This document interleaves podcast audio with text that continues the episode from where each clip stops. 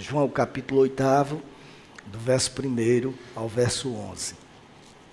Amém?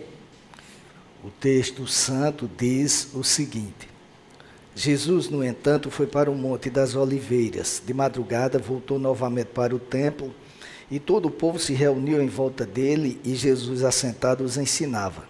Então os escribas e fariseus trouxeram à presença dele uma mulher surpreendida em adultério e, fazendo-a ficar em pé no meio de todos, disseram a Jesus: Mestre, esta mulher foi surpreendida em flagrante adultério.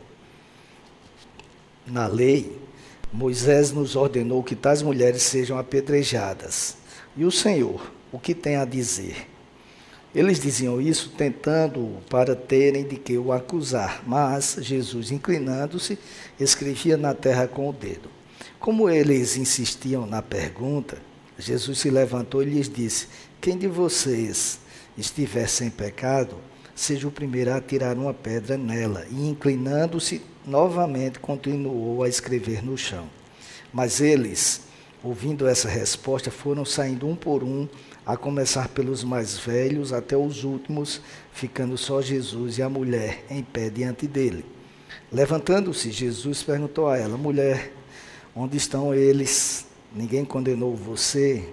Ela respondeu: Ninguém, Senhor. Então Jesus disse: Também eu não a condeno. Vá e não peque mais. Vamos orar mais uma vez. Pai, trata conosco agora. Faz o que eu não posso fazer ah, Mostra-nos onde estão os nossos erros na convivência uns com os outros, para que possamos corrigi-los e viver segundo a tua vontade. Oramos no nome de Jesus. Amém. O evangelista João começa este versículo dizendo que Jesus foi para o Monte das Oliveiras. Na realidade, o capítulo 8 é uma continuação daquilo que estava ocorrendo na festa da Páscoa. Ah, e Jesus, é, anteriormente, tinha sido o, o, o pivô de uma celeuma, se ele seria ou não filho de Deus. Tanto que Nicodemos, aquele que conversou com ele lá no capítulo 3, é, saiu em defesa de Jesus. E aí diz o texto, na sequência, que Jesus saiu dali foi para o Monte das Oliveiras e no dia seguinte retornou uma vez mais ao templo, onde tinha havido ministrações anteriormente, para continuar ensinando as pessoas que ali se encontravam. De repente, diz o texto, chegaram diante dele escribas e fariseus. Os escribas eram doutores da lei e eles tinham uh, a responsabilidade de traduzir para os judeus os originais da Bíblia. E não apenas traduzi-la, mas cumpri-la integralmente, ao pé da letra. Os fariseus, sabemos nós, formavam um partido político e religioso ao mesmo tempo, que tinham como principal objetivo cumprir a lei também, literalmente, e não apenas a lei, mas as interpretações que, que eles próprios davam à lei.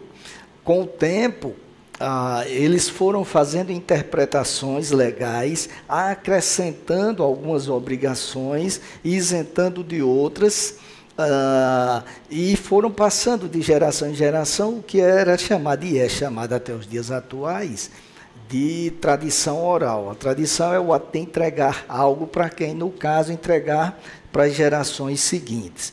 E o objetivo deles em terem levado aquela mulher flagrada em adultério para Jesus não era saber como deveriam agir, já que eles eram intérpretes da lei conheciam a lei muito bem. Eles usaram a lei como pretexto, mas, na verdade, é, eles queriam anular o ministério de Jesus que estava incomodando a todos. E as pessoas ali no tempo se reuniam no, em forma de semicírculo para ouvir o mestre, no caso Jesus, a fazer as suas ministrações, ensinar é, a própria lei, inclusive, para eles.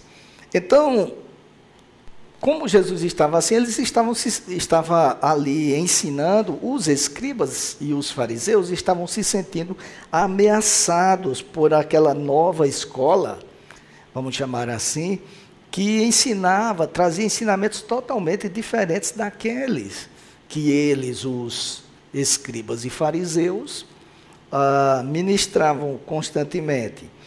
Ah, então, como a prova maior que eles não, não queriam saber como deveriam proceder é que eles fundamentaram a acusação na própria lei. Se nós lermos é, o, o, o, cap, o versículo 5, nós vamos ver que eles vão dizer que é, Moisés mandou que as pessoas assim, que assim agissem, é, fossem apedrejadas. E aí perguntaram o que Jesus fazia, faria. Porque em Deuteronômio, no capítulo 22, aliás, na, no livro de Deuteronômio, há inúmeras é, prescrições sobre o casamento e como se tratar de determinadas situações. E no caso do adultério, a prescrição é que o homem e a mulher que fossem flagrados, isso vai estar no, nós encontramos no capítulo 22, a partir do verso 13 de Deuteronômio, o homem e a mulher que fossem flagrados em adultério, teriam que ser levados às portas da cidade e lá apedrejados. E quem deveria apedrejar seriam as testemunhas que flagraram o ato, elas seriam as primeiras a tirarem as pedras. Só que, como eu falei agora há pouco, os é, no, no decorrer dos séculos, eles foram adequando a lei. E no, ali pelo século I, a lei foi ajustada e o homem foi isentado de ser apedrejado. Por isso que eles só chegaram com a mulher lá diante de Jesus, porque o homem já não seria mais é, condenado com apedrejamento. E pelo visto, pelo que se pode entender, ele seria até liberto, porque é, sequer foi levado à presença de Jesus. Só as mulheres que suportavam as consequências é, do, da falha cometida na época em que Jesus veio à Terra. E o caso trazido a Jesus não foi uma denúncia, como eu disse, que visava condenar a mulher. Na verdade, era uma armadilha, é, uma sinuca de bico. Porque se Jesus dissesse, é, não, vocês não devem apedrejá-la, ele estaria descumprindo a lei de Moisés, o que é inaceitável para os judeus. Mas se ele dissesse ela deve ser apedrejada, ele estaria infringindo as leis de Roma, que era quem dominava os judeus naquela época, e, portanto, só o imperador poderia ordenar uma pena de morte. Então, eles simplesmente deixaram Jesus, no entendimento deles, sem resposta. E Jesus já havia, inclusive, ensinado em dias anteriores para aquela mesma população que viera para a salvação dos pecadores. Então seria também uma contradição se ele ah, ah, mandasse aquela mulher ah, ser morta. Eles esperavam que ele de fato mandassem soltá-la. E como eles foram, e eu falei para vocês agora há pouco que a lei dizia que aqueles que testemunharam o fato teriam que ser os primeiros a tirarem as pedras. Então o que é que Jesus fez? Conhecedor da lei também, sábio como era, ele se eles eram as testemunhas, teriam que ser eles os primeiros, só que ele não mandou eles atirar. Ele falou: aquele que jamais cometeu pecado, resposta maravilhosa. Seja o primeiro a tirar pedras. E aí, Jesus os confrontou, fez com que eles fossem confrontados com a própria consciência. Porque havia um problema. Eles eram igualmente pecadores.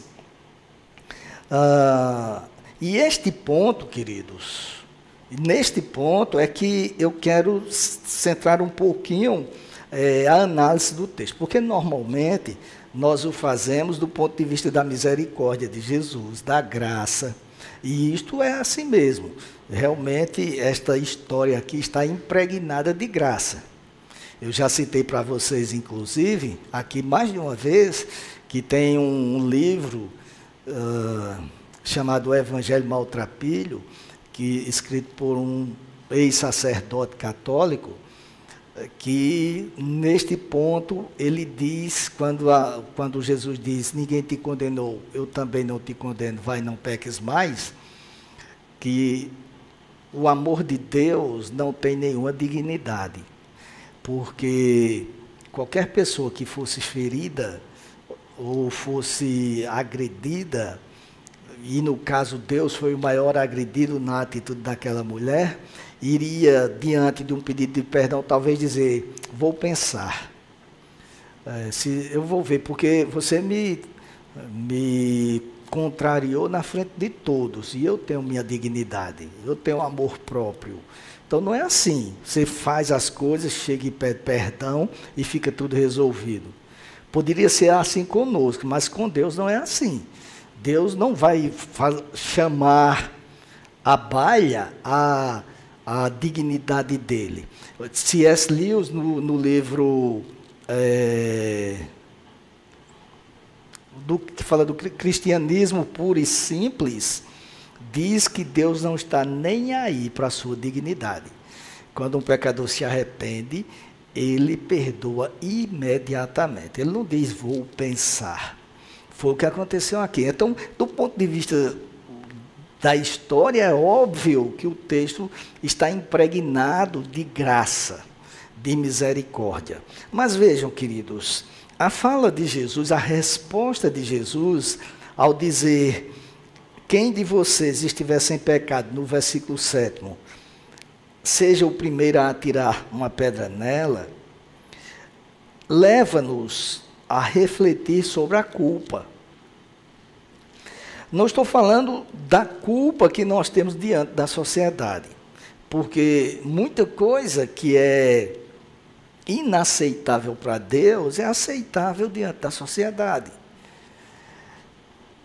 Então, nós podemos até pensar assim, não, todo mundo faz isto, uma mentirinha aqui, uma coisa ali, mas não é deste tipo de culpa que eu estou falando. Eu me refiro a ao nosso relacionamento com Deus, o que leva a termos relacionamentos com o próximo. Todas as pessoas, absolutamente todas, vão ter que enfrentar esse julgamento diante do Senhor um dia. Dizer, de ver diante do Senhor a vida exposta e os erros. Então, desse ponto de vista, ninguém é isento. Ninguém, absolutamente ninguém. Somos todos iguais, porque temos a natureza pecaminosa. Pode variar as práticas, mas a natureza é a mesma. Então, as pessoas têm a mania de julgarem umas às outras, e isto demonstra um forte desconhecimento dos princípios bíblicos. Uma das principais um dos principais motivos de Jesus sempre estar em confronto com os seus acusadores é que eles queriam que a lei fosse aplicada ipsis literis, uh, independentemente da pessoa se arrepender ou não. Teria que pagar, teria que ser condenada. Elas eram automaticamente julgadas por eles, enquanto Jesus sempre dizia o contrário sempre dizia: se alguém lhe obrigar a andar uma milha, vá com ele duas. Se alguém bater numa face, dê a outra. Ao invés de você é, se vingar, você ore pelos seus inimigos e coisas desse tipo. Então, isto, obviamente, confrontava todos aqueles acusadores de Jesus. Porque o que Jesus estava mostrando é que todos nós, absolutamente todos nós, somos condenados diante do Senhor. Pelo menos. É, temos uma vida que nos condena. não seremos condenados, condenados como aquela mulher não foi, porque ele é misericordioso, é gracioso. Mas isso não nos coloca em situação superior ao irmão. Então há muitas pessoas, às vezes, na igreja que não vai na igreja porque tem aquele irmão lá que ela conhece o passado dele. Deus conhece o seu. Ou, e quando eu estou falando, estou falando de todos, né? Conhece o meu e eu conheço também o meu. Então Jesus levou aqueles homens a compreenderem que não adianta acusar quando, para usar uma linguagem popular, se tem o rabo preso. Porque ninguém é melhor do que ninguém. Dessa forma, Jesus também agiu com aquela mulher. Ele usou de misericórdia para com ela, como nós vimos, mas não apenas para que ela fosse regenerada, mas, sobretudo, para mostrar, para mostrar para aqueles acusadores que ali se encontravam que a, a atitude dele, a atitude de Jesus, deve ser a atitude dos que se dizem religiosos. Misericórdia, queridos, é um dos atributos, uma das qualidades de Deus que é comunicada a nós, ou seja, é dividida conosco. Obviamente que por termos a natureza pecaminosa, elas, os atributos de Deus que são compartilhados conosco são limitados em nós, mas devem ser colocadas em práticas, todas aquelas qualidades. E misericórdia é uma delas. Eu tenho visto pessoas é, cristãs, pelo menos que se dizem cristãs, que não conseguem de forma alguma aceitar um erro de outro. Outro dia, ah, algum, acho que um mês, dois meses, meses, não sei, eu fui com Débora ministrar uma palestra no encontro, e aí nós fomos recepcionados por uma equipe lá, e uma mulher não conseguia. Ela falando, nós víamos no semblante e nas palavras dela como ela carregava dentro dela rancor pelo ex-marido. E, só e pelo que ela dizia, ela só iria sossegar quando visse ele passando pelo que ela passou. Mas cristã, de igreja. Porque, infelizmente, a gente dá muita. A gente ouve demais o nosso eu, a nossa alma, e não ouve as palavras do Senhor não, não assimila o que o Senhor diz. A, a gente até usa para pregar para os outros, mas na hora de colocar em prática, nós queremos a lei, que seja aplicada a lei. Para nós, misericórdia, para os outros, lei. E antes, o que Jesus estava ensinando é que antes de fazer uso do direito de julgar, nós devemos estar dispostos a perdoar que não é uma atitude fácil, mas é absolutamente necessária para quem é cristão. Absolutamente necessária para que nosso relacionamento com Deus seja um relacionamento bom.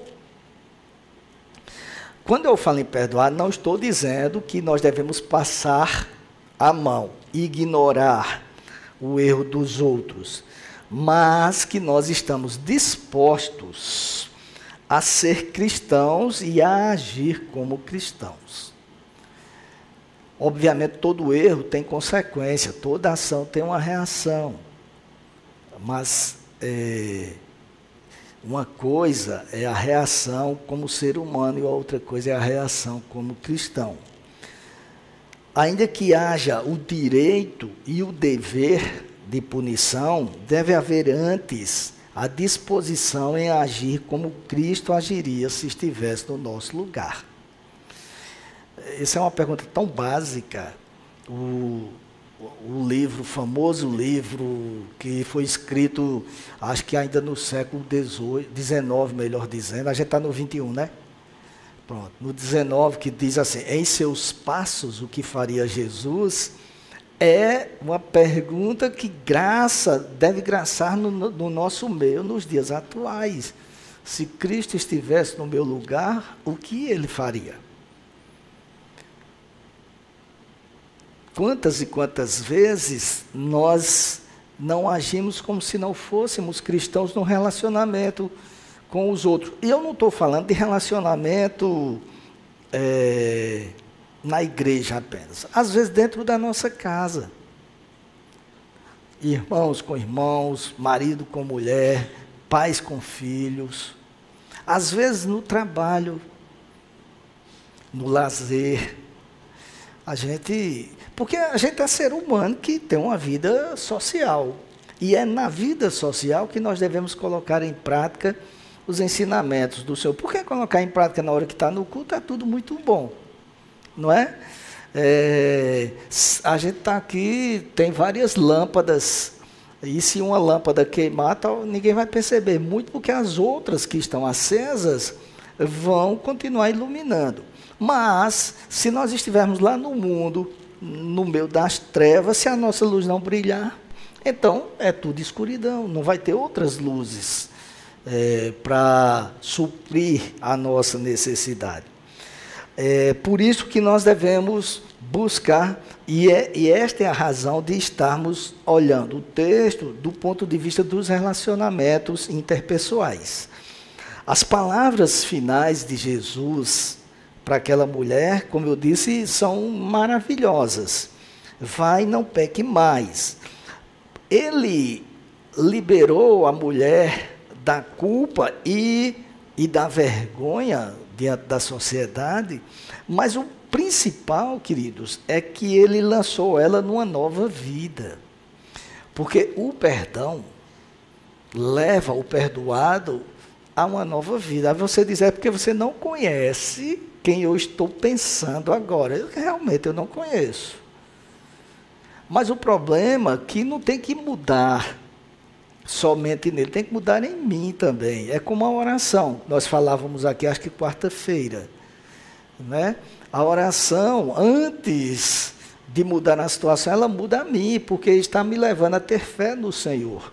Ainda que as coisas continuem erradas. Só o perdão traz um novo status para a vida do pecador. O peso do passado, meus queridos, não incomoda mais. Obviamente, Jesus não estava dizendo para aquela mulher que o perdão que ele estava oferecendo faria com que ela não fosse mais pecadora. Não. Porque ela continuou uma pecadora. Mas o prazer no pecado a prática constante do pecado, esta muda totalmente, deixa de existir quando nós é, entendemos que fomos perdoados pelo Senhor. Ah, até muitas vezes fazemos coisas erradas, mas o sinal vermelho, chamado Espírito Santo, acende dentro de nós, lembrando que nós não mais é, somos partícipes daquelas práticas nós precisamos entender que, uma vez que fomos perdoados pelo Senhor, mesmo sendo pecadores, devemos fazer o mesmo com as demais pessoas. Nós não temos o direito de carregar dentro de nós rancores, ódio contra determinadas pessoas que erraram, como se nós fôssemos os juízes da causa. Nós não vamos aprovar a atitude, claro. Se é errado, é errado. Mas isto não nos dá o direito de ser julgadores, de viver acusando A, B ou C.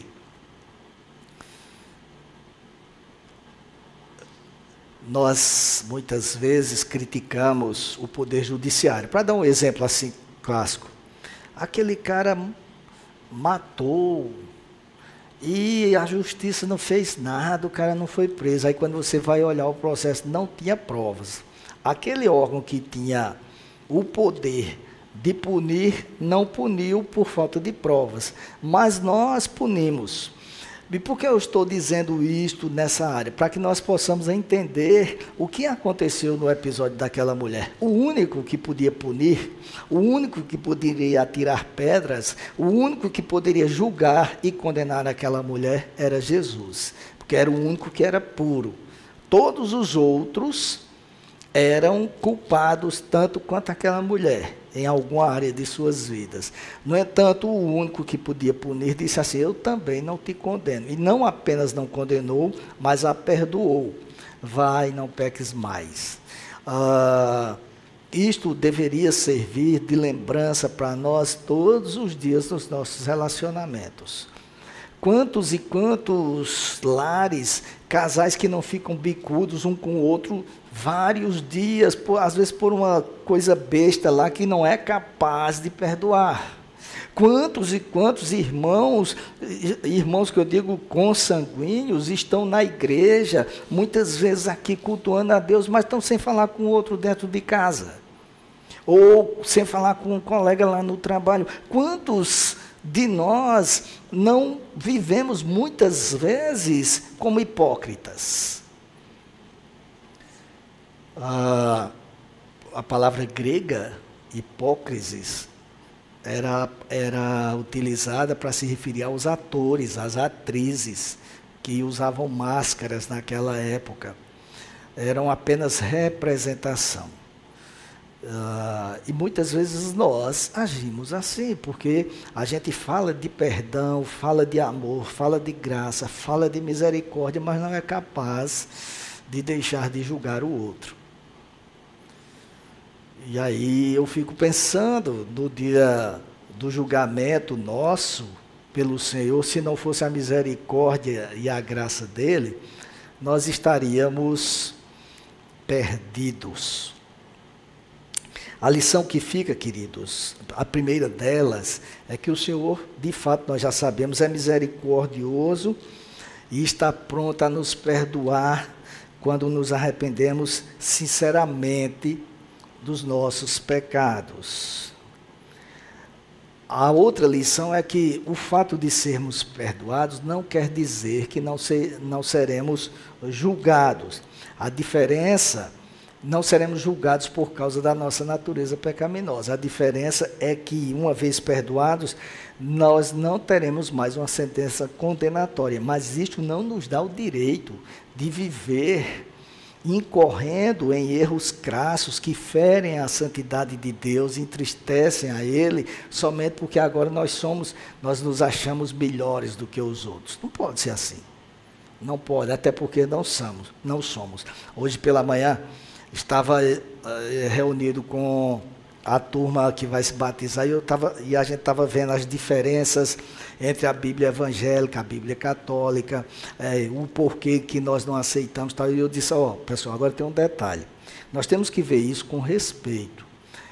Nós não temos o direito de viver, como eu vejo tantos evangélicos por aí, sentando o pau nos católicos, que também são cristãos, nós podemos divergir na doutrina, como a gente diverge na doutrina dentro de, de igrejas evangélicas, de denominações. Às vezes tem, tem aqui, vez por outra, vocês me veem, por exemplo, combatendo a teologia da prosperidade. Os irmãos são evangélicos, a gente diverge na doutrina, mas não vivemos a persegui-los, a execrá-los, e o mesmo não deve acontecer em relação a outra religião que prega o mesmo Cristo, mas tem problemas doutrinários, erros doutrinários. Eu não concordo com os erros doutrinários, mas a, eu não posso desrespeitá-los. Que que espécie de cristão seria eu se aqui pregando a misericórdia, o amor, a graça, ficasse depois condenando os caras, dizendo que estão tudo no inferno, como eu vejo muita gente dizer, simplesmente pelo fato de eu não concordar com a doutrina deles? Quem sou eu para julgá-los? Mas eu vejo muitos cristãos fazendo isso, cristãos evangélicos. Como também não concordo quando eu vejo, às vezes, padres ou líderes da Igreja Católica dizendo assim: os nossos irmãos evangélicos não sabem nada, estão perdidos, não sei o quê. Também estão errados. Uma coisa não nos dá o direito à outra. Não nos dá o direito de julgar, não nos dá o direito de atrapalhar a vida de ninguém, de ser como inimigos. Eu já contei aqui, certa vez, eh, eu fui chamado para ministrar um casamento é, de uma menina que frequentava o Ministério de Mulheres aqui, e eu não costumo fazer casamentos de casamentos mistos, de um cristão evangélico com um de outra religião, porque a Bíblia mostra que é uma espécie de julgo desigual. É, mas o rapaz estava lá na igreja. Agora, as famílias não eram cristãs, não eram evangélicas. Eram cristãs, mas não evangélicas. E aí elas disseram assim: não, mas a gente quer que tenha um padre também. Aí vem apertar-me, o senhor vai aceitar? Qual o problema? Eu não vou. Quem vai ministrar é o senhor, então pronto. Eu vou fazer a minha parte. Não tem problema nenhum se o padre vai estar presente ou não. Era numa cidade aqui do interior.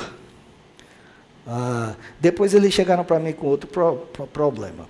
É que o bispo mandou dizer que não queria que a festa fosse, que o casamento fosse realizado no mesmo lugar onde a festa iria acontecer. O que eu também concordo, concordei na hora, porque você está lá falando das coisas de Jesus, daí a pouco o uísque rola, a cerveja, nego tocando música de tudo quanto é jeito, aquelas coisas todas, um ambiente que uma hora é santo, depois vira um ambiente impróprio para a presença do Senhor, disse, eu concordo.